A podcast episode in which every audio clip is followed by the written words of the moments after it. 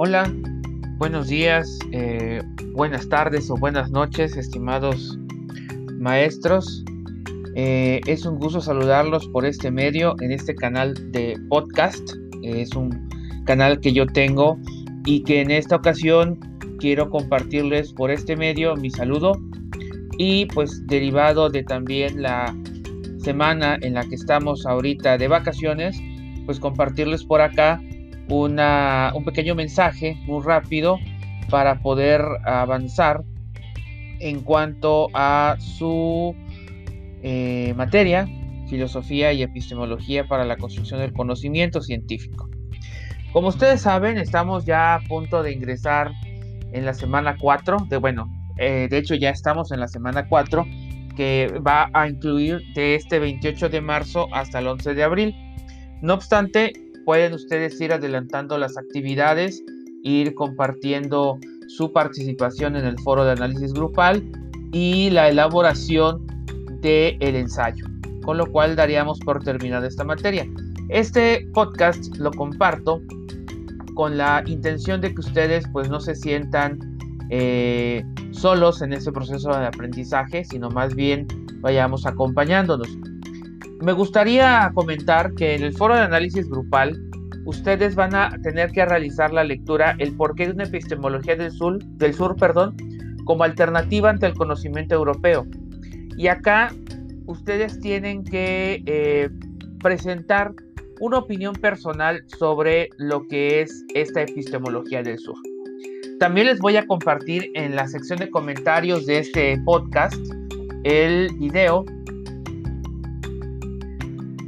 Saberes del Sur de Boaventura de Sousa Santos, quien es el autor y el principal impulsor de la epistemología del sur, que de hecho él en su libro, que se llama justamente Una epistemología del sur, él le llama un paradigma emergente, un paradigma emergente que va en contra del modelo cartesiano, eh, del modelo científico, europeizante, europeísta, y que va a reconocer este paradigma emergente la idea de volver hacia los orígenes, hacia los conocimientos de los pueblos originarios de América Latina principalmente, pero también al hecho de encontrar una sociedad comunicativa, una sociedad de un conocimiento prudente, dice de Sousa, Santos en su libro, y que entonces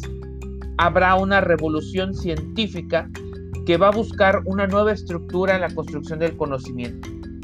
Esta idea luego la desarrolla en otro libro que ya se los compartí previamente, que se llama La cruel pedagogía del virus, cómo esta revolución científica vino precisamente con un virus, que fue el COVID-19, pero que estamos todavía en la construcción de ese conocimiento prudente, porque pues mientras un lado hay personas que no le dan un crédito que como es al poder del COVID-19, pero tampoco le dan el crédito al estudio de la ciencia para salir de este, de este impasse. Y aquí también tiene que ver la educación. ¿Qué es lo que necesitamos hacer hoy en día? ¿Qué es lo que necesitamos reconocer, recomponer, reorientar para llevar a cabo un mejor eh, proceso de enseñanza-aprendizaje en las instituciones escolares, entendiendo que no nada más será en, una, en un edificio, sino que ahora ya habrá otros entornos, entornos virtuales, entornos híbridos, o por qué no decirlo también, entornos a distancia. Entonces, con base en ello van ustedes a participar en este foro. Posteriormente, en el ensayo, ustedes tendrán que eh, basarse en cualquiera de las dos lecturas. Puede ser que su ensayo lo retomen con base en la modernidad líquida o bien que lo retomen con base en el pensamiento complejo y la transdisciplinaridad. Para tales efectos también en la sección de comentarios comparto eh, dos videos. Uno que es precisamente qué es la modernidad líquida en cinco minutos o menos, que está basado en un análisis del libro de Sigmund Bauman y el otro es una cápsula que la UNESCO retoma sobre los siete saberes propuestos por Edgar Morin. Ese ensayo tiene que tener toda la rigurosidad de la cita Zapa que ya hemos, ya hemos visto y ustedes han retomado. Tiene que ser completo y totalmente académico, es decir, retomar citas textuales de las lecturas, de otras fuentes y su postura, la postura personal de cada uno de ustedes en función de que, qué es lo que debemos hacer, qué es lo que debemos retomar, qué debemos reorientar tomando en cuenta estas lecturas, cualquiera que tomen, en esos tiempos de contingencia.